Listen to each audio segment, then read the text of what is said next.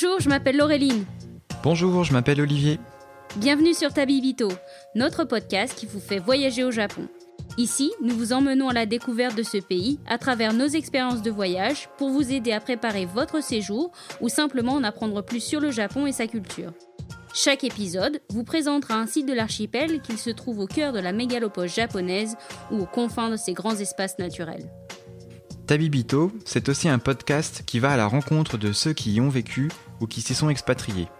Le temps d'une interview, nos invités vous présenteront leur parcours et vous parleront de ce lien si particulier qui les relie au Japon. Alors, partons maintenant ensemble à la découverte du pays du soleil levant.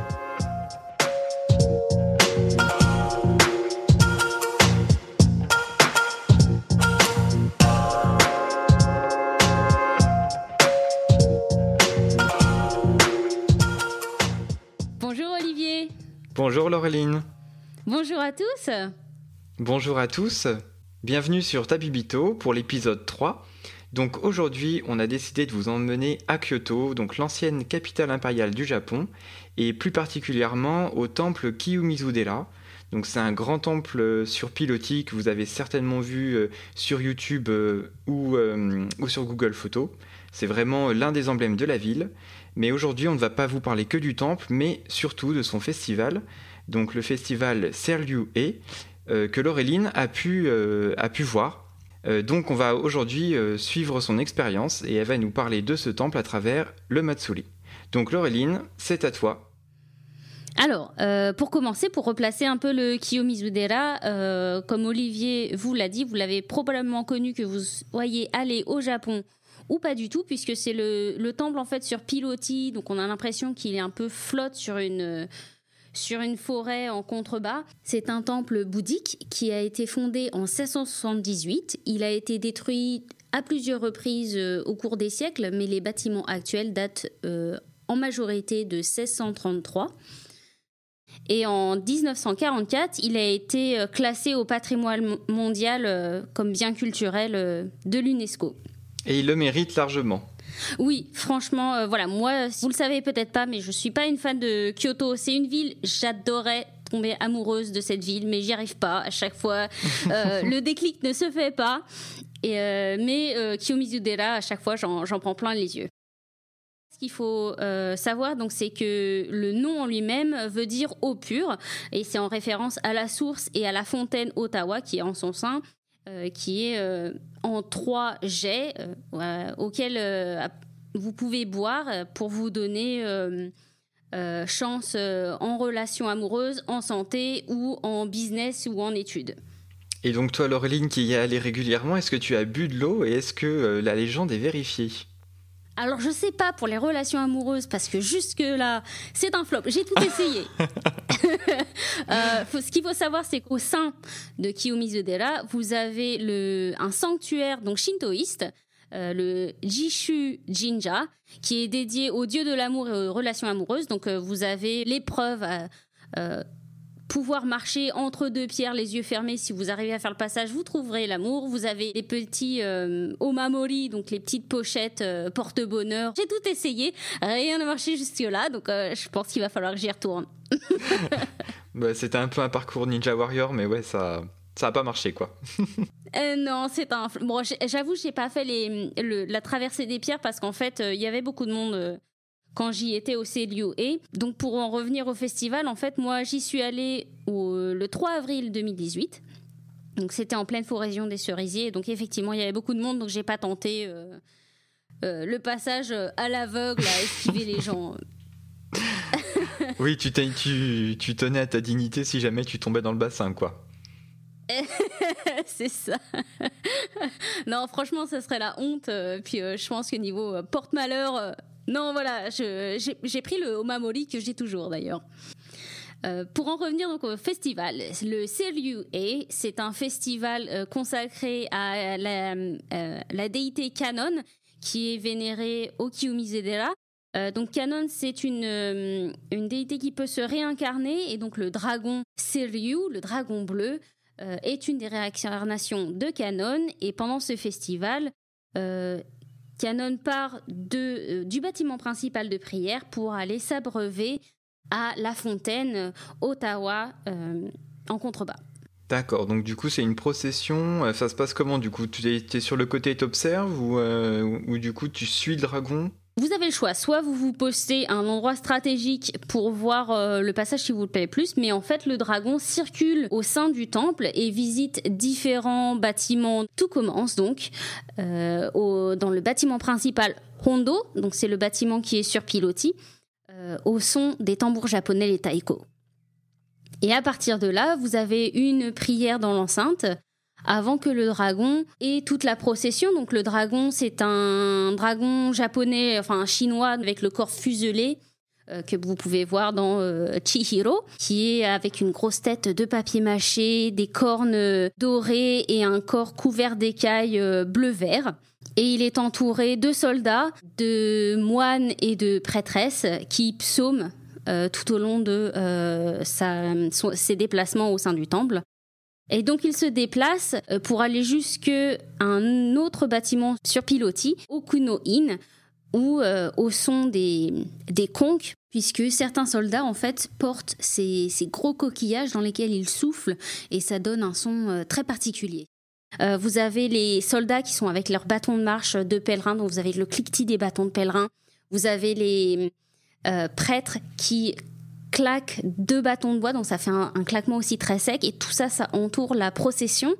Le dragon va alors danser devant euh, Okuno-in, avec euh, en fond les tambours et les cloches, avant euh, de se diriger vers le sanctuaire Jishu Jinja pour aller faire un tour et ensuite descendre toujours au son des coquillages, des cliquetis et euh, des claquements euh, pour aller s'abreuver par trois fois à Ottawa Notaki, donc la fontaine Ottawa, avant d'aller pour sa dernière danse à la porte de l'Ouest, donc Simon.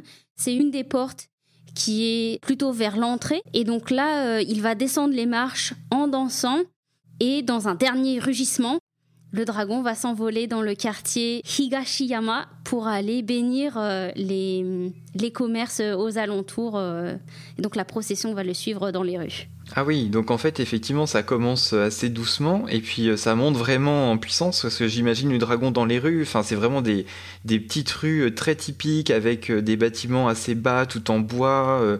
Ça doit être superbe de voir le dragon au milieu. Enfin. Ouais, ouais, c'est impressionnant parce qu'en plus, c'est un, un, dragon de 18 mètres euh, ah oui, quand même. Oui, oui, et il est porté par euh, pas moins de 10 hommes, donc euh, vraiment impressionnant. Et donc moi, à chaque fois, je repense à, cette tête, en fait, qui est couverte de kanji, parce que je suppose que le papier utilisé pour le, papier mâché, c'est peut-être un sutra ou quelque chose comme ça. Donc on voit les kanji, en fait, hmm. dessinés sur la peau du dragon.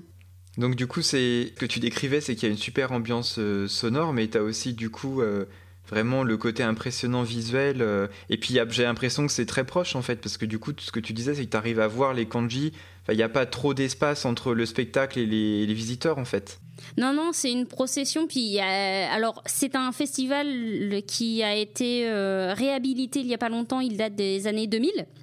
Donc, le premier festival Cielu est euh, date de l'an 2000 et donc il est peu connu, je pense, des étrangers et des touristes.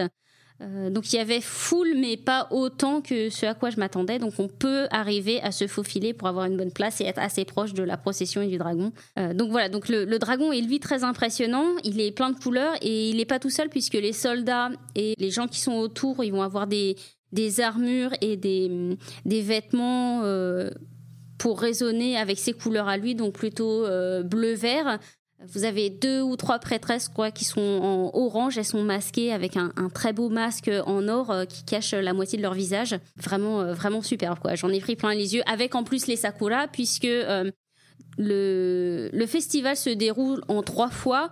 la première, c'est le, le 14 et 15 mars. La deuxième fois, c'est le 3 avril. Et le dernier, c'est le 14 et 15 septembre. Donc, il faut toujours vérifier sur le site de Kiyomizudera qu'on vous mettra euh, dans la description pour euh, être sûr que ça se passe à ces dates-là. Euh, mais voilà, quand moi j'y suis allée le 3 avril, donc forcément vous avez les sakuras qui sont en fleurs. Donc c'est voilà une petite visite que tu recommandes pour avoir un souvenir de voyage qui n'est pas forcément que la contemplation des cerisiers. Oui, tout à fait. c'est vraiment magique. Et puis, vous avez l'occasion de profiter quand même du terrain, puisque les gens vont suivre le dragon. Donc si vous, vous restez en arrière, vous avez toujours moyen de juste admirer euh, les cerisiers. Moi, je m'étais arrêtée puisque je n'ai pas suivi le dragon dans les rues parce qu'il y avait vraiment beaucoup trop de monde. Mais je me suis arrêtée pour euh, déjeuner parce que j'avais très faim. Et dans l'enceinte du temple, il y avait une sorte de petit restaurant un peu traditionnel, donc avec le sol qui était surmonté avec en tatami. Donc je m'étais pris des, kitsune euh, udon, qui sont mes préférés. Donc c'est avec le tofu frit et une petite bière. Mmh, ah oui. Pour aller bien. Donc ça, c'était dans l'enceinte du temple aussi, alors c'est ça? Ouais, c'était dans l'enceinte du temple. Euh, et puis j'avais même pu prendre un thé matcha ce qu'il faut savoir, c'est qu'il faut payer à l'entrée, il faut aller chercher un ticket pour accéder aux ces lieux et pour accéder à l'enceinte. Et donc, en attendant que le dragon et que toute la procession commence, j'étais allée me prendre un thé puisque les moines étaient sortis et ils avaient aménagé tout un, euh, tout un espace où ils distribuaient euh, du thé et euh, des petits pâtisseries. Ça ressemblait un peu à des, des, choux à la crème. Il y avait un grand cerisier en fleurs juste là. Et puis, alors, avec un peu de vent, il y a toutes les pétales qui tombent comme ça. Ça fait une tempête de pétales de cerisier. Ah oui, parce que du coup, c'était sur la fin. superbe, ouais. J'aime le Kyomizudera parce qu'il fait partie de mon imaginaire avant que je parte au Japon. Si, comme moi, vous avez vu le film Wasabi avec euh, Jean Reno, euh, il y a toute une scène du film qui se passe au Kyomizudera. Et donc, euh, ce temps fait partie de mon imaginaire que je m'étais créé avant de partir au Japon. Donc, c'était vraiment spécial d'y être à ce moment-là, quoi. Donc pas déçu du tout. Et effectivement, c'est vrai qu'au niveau de l'architecture, et puis euh, qui est déjà impressionnante, mais rajoutée avec le festival que tu viens de nous raconter, c'est vrai qu'il euh, doit y avoir une ambiance euh, assez incroyable, et puis vraiment une plongée dans les, traditions japonaises de l'époque Edo, qui doit être assez incroyable du coup à voir avec la foule. Ouais. Moi, c'est surtout le bruit des coquillages qui en fait sonne très primitif. Donc pour le coup, en fait, à chaque fois que je que je les entendais, j'avais l'impression d'être plonger, euh, faire une plongée dans le temps. Et donc, je vous propose un petit extrait sonore de mon passage en avril 2018 de ce festival pour vous mettre un peu dans l'ambiance.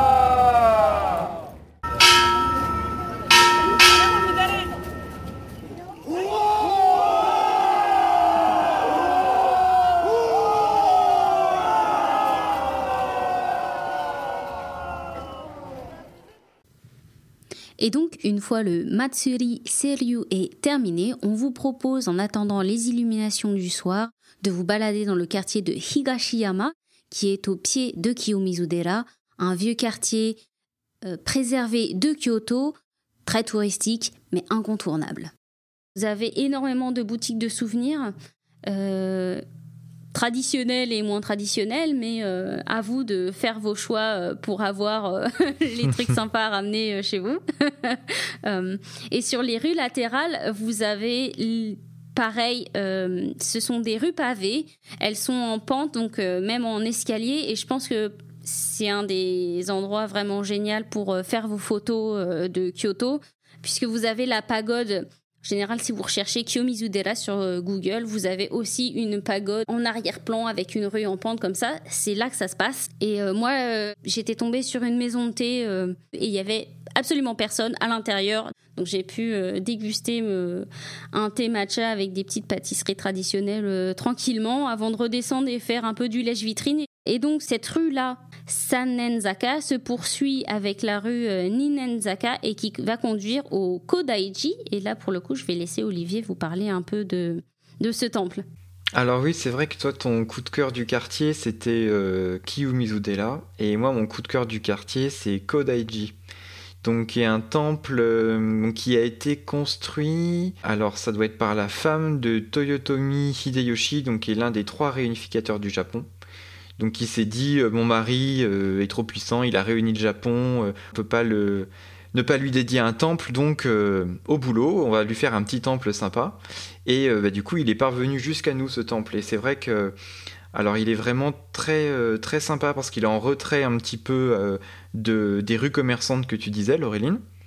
Donc on y accède par une petite rue qui monte en pente douce, qui est un petit peu séparée, et on arrive vers le flanc de colline, qui est à peu de choses près euh, la continuité de l'espace du Kiyumi-Duzudera, où le temple est sur pilotis. Donc on est vraiment en, fin de ville, et euh, donc du coup, euh, il y a les bâtiments qui sont sur le niveau à l'arrivée, et puis après ça va monter petit à petit, donc on a des vieilles maisons de thé, on a un superbe jardin sec avec un magnifique cerisier pleureur, donc moi, la véranda du temple, c'est vraiment un endroit que j'adore euh, au printemps. Euh, c'est simplement pouvoir s'asseoir en tailleur et puis euh, regarder le jardin sec avec le cerisier pleureur en fin de journée avec le soleil qui commence à descendre. C'est vraiment superbe.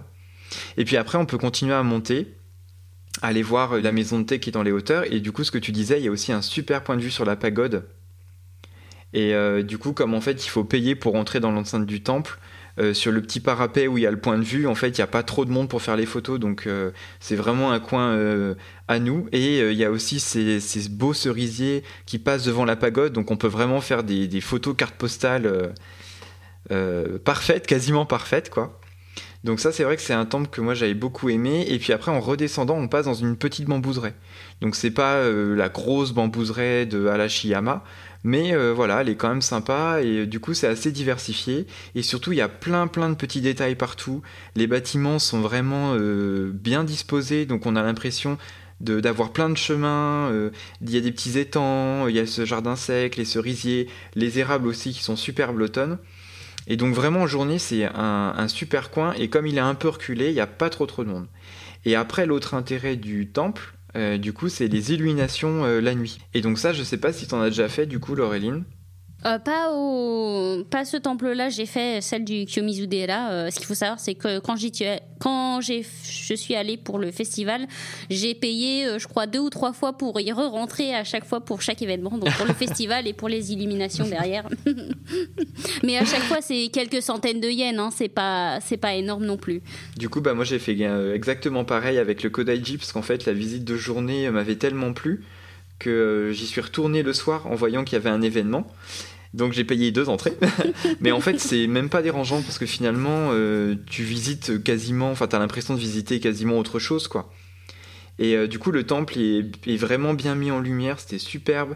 Les cerisiers qui sont rétro-éclairés. J'y suis retourné une année aussi à l'automne avec tous les érables éclairés. Bah, du coup, la nuit, c'était superbe. Et euh, donc, ce qui est sympa aussi, c'est qu'en fait, ils font des séances, des séances de mapping où du coup, euh, donc ça c'est des projections 3D sur le jardin sec. Waouh Et en fait c'est une bonne idée parce que comme le jardin sec il est, c'est du gravier blanc, ça leur sert en fait de toile, de toile numérique. Et du coup ils font des projections. Euh, alors c'est vrai que moi j'avais adoré à, Tokyo, bah ça faudra qu'on vous en parle un jour, euh, du musée Team Lab à Tokyo, ça je vous en parlerai, c'est sûr, c'est sûr. Mais euh, voilà, en fait, c'est vraiment moi ce que j'aime beaucoup, c'est ce mélange des arts numériques euh, dans un espace traditionnel. Quand c'est bien fait, c'est ça prend tout de suite une autre dimension. Donc ça, c'est vraiment euh, vraiment beau et avec les illuminations des arbres.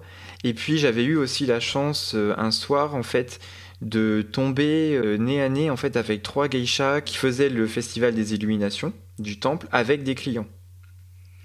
Et en fait, je me suis retrouvé un peu ben, tout con en me disant euh, mais c'est des geishas. Euh, non mais t'as vu c'était geisha là. Et, et, voilà en disant un peu tu vois comme euh, comme quand t'es petit et puis que tu vois ta maîtresse qui fait ses courses tu te dis mais maîtresse elle est pas que à l'école elle va aussi faire ses courses.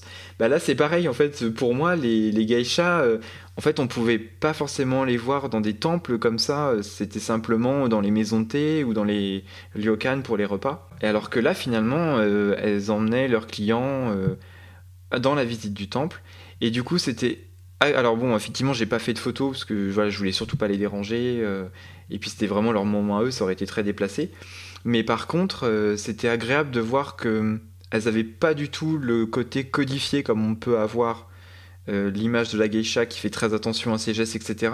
Donc effectivement, enfin, ça restait des mouvements très, très, très contrôlés, très délicats, mais elles étaient beaucoup plus spontanées, elles riaient beaucoup. Euh, et euh, je pense, enfin ça, j'y connais pas grand chose dans l'univers des geishas, mais j'avais un peu l'impression que c'était un moment privilégié aussi pour elle. Et euh, donc voilà, donc c'était vraiment une belle soirée. Donc voilà le Kodaiji qu'on vous mettra aussi dans la description de l'épisode sur la carte pour que vous puissiez retrouver facilement le lieu.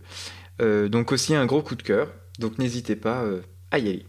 Pour continuer sur les illuminations, puisque le, donc le même jour du Seryue, je suis retournée au Kyomizudera de nuit après mon petit tour dans euh, Higashiyama euh, pour aller voir. Et effectivement, euh, comme tu disais, tout de suite avec les lumières, ça donne une, toute autre dimension au même lieu que vous avez visité le jour même, quoi. Et moi, les sakurai étaient un peu en, fin, donc ils n'étaient pas vraiment dans toute leur dans toute leur gloire, mais avec les lumières, ça donnait tout de suite une, une ambiance un peu éthérée. Et comme c'était la période du Célio et il y a un faisceau de lumière bleue qui part du fond du territoire du temple et traverse en fait euh, pour aller euh, en direction de la ville. Et apparemment, de ce que j'ai pu voir sur euh, Internet, parce qu'il y a très peu d'informations sur le et en français et en anglais, ça représente la trajectoire du dragon dans l'enceinte du temple. Donc je trouvais euh, vraiment très sympa la réminiscence et vraiment ça donne, euh, ça donne une dimension un peu céleste à tout ça.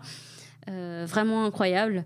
Et pour bien conclure cette après-midi entière dédiée au Kiyomizudera et tout au quartier, je suis descendue tout en bas de Matsubara Dori, qui est la rue principale qui mène à Kiyomizudera pour aller tester une spécialité locale, les Abura Soba, euh, donc au restaurant que j'avais repéré qui s'appelle Abura Soba Nekomata. Et comme son nom l'indique, donc Neko, c'est un, un petit euh, restaurant avec plein de figurines de chats. Donc si vous y allez, vous pouvez vous amuser à les compter. Hmm, ça doit être trop mignon. c'est trop mignon. Il doit y en avoir euh, bien une bonne cinquantaine. Donc vous pouvez vous installer n'importe où. Il y a forcément un chat, euh, une statuette de chat à proximité. donc les abura soba, c'est alors en fait ce sont des ramen mais sans soupe. Les nouilles sont en fait revenues dans l'huile de sésame avec une sauce à base de sauce soja. Euh, vous pouvez avoir euh, juste la portion de pâte avec euh, les petits Naruto, donc vous savez les, sortes de, petits tourbillons de poisson avec le petit tourbillon rose au milieu. Donc ça part à partir de 600 yens. Et après, vous montez jusqu'à les 1000 yens pour un set avec les tempura. Donc en résumé, une super adresse pour finir cet épisode. Donc Laureline, il est peut-être temps de lancer un nouveau jingle alors C'est parti? À tout de suite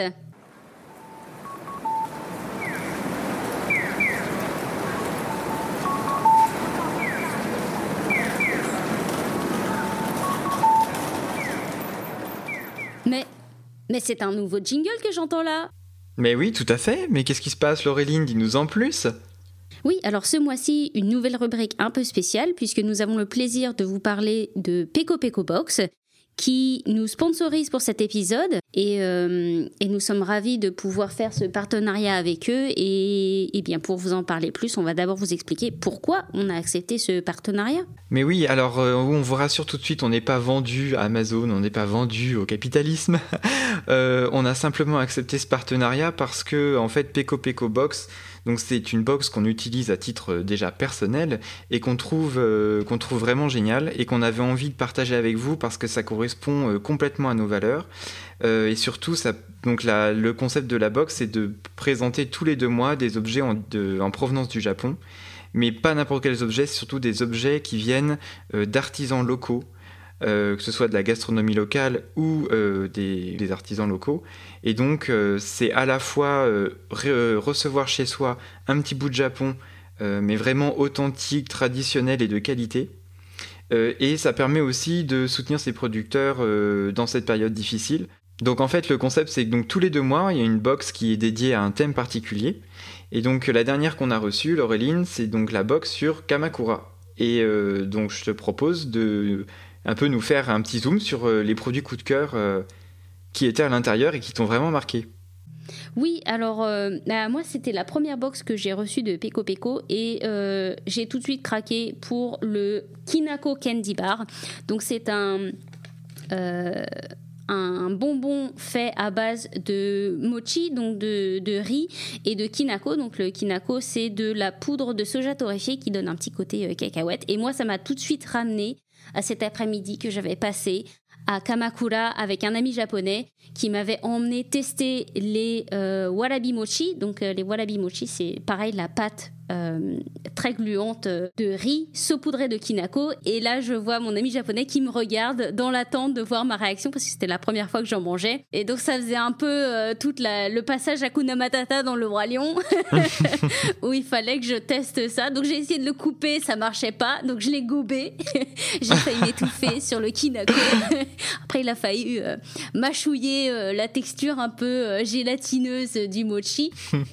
Et j'ai adoré. Donc, moi, ça m'a tout de suite ramené à cet après-midi et ce moment passé avec mon ami japonais euh, à Kamakura euh, qui, avait fait leur repérage de cette boutique euh, traditionnelle et donc voilà, c'est pour ça que pour moi, sur cette Kamakura Box, le Kinako Candy Bar, ça a été juste une tuerie. Ça a été un gros coup de cœur. Je l'ai même coupé en deux pour me garder la seconde moitié pour le lendemain, pour le savourer tellement c'était bon. Et il y a d'autres objets parce que la boîte contient, euh, en contient une dizaine. Et là, comme ça, moi, c'est la tasse en céramique que j'ai juste trouvé superbe. C'est un souvenir que j'adore acheter au Japon pour me le ramener. Donc, euh, donc voilà, elle va rentrer dans ma, dans ma collection maintenant. Et, euh, et toi, Olivier, ça a été quoi ton coup de cœur sur cette boîte? Alors oui, moi au niveau du coup de cœur, c'était plutôt le café. Alors c'est vrai que du coup, pourquoi le café? On n'y pense pas forcément, mais les Japonais sont vraiment d'excellents torréfacteurs. Et euh, moi, du coup, j'ai vraiment euh, un souvenir euh, au Japon, c'est du coup les préparer son café filtre soi-même sans cafetière. Donc pour ça, c'est génial. En fait, les Japonais ont inventé des espèces de petits filtres portatifs qu'on plie un peu comme de l'origami, qu'on pose en suspension sur notre tasse. Donc ça fait une petite cuve en papier. On verse le café dedans et on verse l'eau. Et ça permet du coup de se faire un café filtre bah, sans cafetière. Et du coup, dans la box, donc il y avait en fait euh, trois échantillons de café, euh, donc d'un petit café euh, de petit torréfacteur à Kamakura, qui était vraiment excellent, et avec ces petits porte-cafés. Et donc voilà, je suis allé les voir un peu sur Instagram et bah, ça a l'air vraiment génial ce qu'ils font. Donc je pense que j'irai les voir une prochaine fois, surtout qu'en plus Kamakura c'est facilement accessible depuis Tokyo en une heure, une heure et demie selon l'endroit où on loge. il y a énormément de choses à faire. Et euh, voilà, je me dis qu'une petite pause euh, dans leur salon de café, euh, ça peut être vraiment sympa. En tout cas, moi, déjà, ça m'a rappelé des souvenirs aussi, ce, café. Et puis, ça m'a surtout donné des envies de visite et de retourner à Kamakura pour refaire des choses. C'est ce que je trouve aussi génial avec leur concept de box, c'est qu'ils ont un petit livret qui est fourni avec, qui va vous parler pour chaque objet de la box, de l'artisan qui est derrière, et qui va donner l'adresse. Donc moi, bah forcément, j'ai un peu noté euh, sur ma Google Map à nouveau mes petits drapeaux verts pour de futures visites à faire. C'est pour ça que vraiment on, a accepté ce partenariat parce que on trouve euh, le concept, les objets à l'intérieur beaux et que euh, en plus ça nous permet de voyager à travers une boîte quoi. Et puis c'est vrai qu'après quand tu parles de voyage, moi l'autre point que que j'aime beaucoup avec le concept de Peko Peko Box, c'est en fait les vidéos qui sont jointes, c'est-à-dire que effectivement, donc vous achetez votre box donc soit à l'unité, soit par abonnement. Euh, et avec chaque box, donc il y a ce livret qui est euh, écrit en français et en anglais. Donc ça c'est déjà bien parce qu'il y a beaucoup de produits qui existent euh, où il n'y a pas forcément la partie française.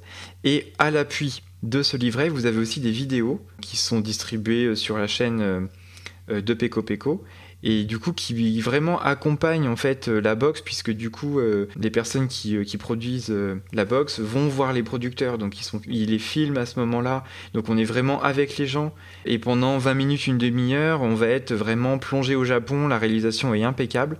Et euh, bah, du coup, voilà, moi j'étais super content de, de, prendre le temps de me servir mon petit café, euh, de découvrir les objets dans la box et puis euh, de passer le film sur ma télé.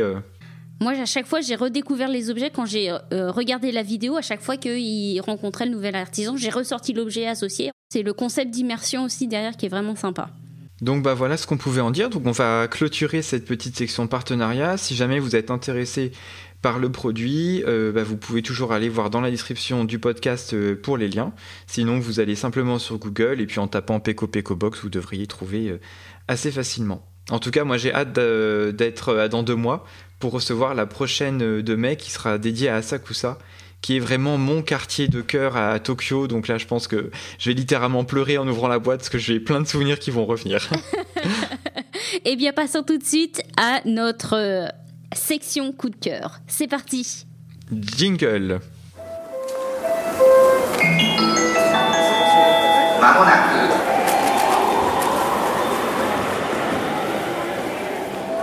Eh bien, passons maintenant à notre section coup de cœur. Olivier, qu'as-tu à nous proposer pour ce mois-ci? Alors, euh, pour faire très, très original, on va encore repartir sur Instagram. Donc cette fois-ci, euh, c'est un nouveau compte que je vous propose de découvrir. Donc c'est Tanaka underscore Tatsuya, donc qui est en fait un artiste euh, japonais qui travaille comme un fou parce que tous les jours il poste une photo d'une de ses œuvres. Et donc en fait ses œuvres c'est des maquettes. Donc lui à la base il est féru en fait de maquettisme ferroviaire. Et donc il a chez lui des tiroirs entiers euh, de petites figurines euh, qui sont utilisées par les maquettistes. Et il a décidé en fait de ne pas faire des, grands dioramas de train, mais d'utiliser ces petits compartiments avec des objets de la vie courante pour créer en fait euh, des images assez simples et parlantes, mais qui nous font revoir les objets du quotidien autrement.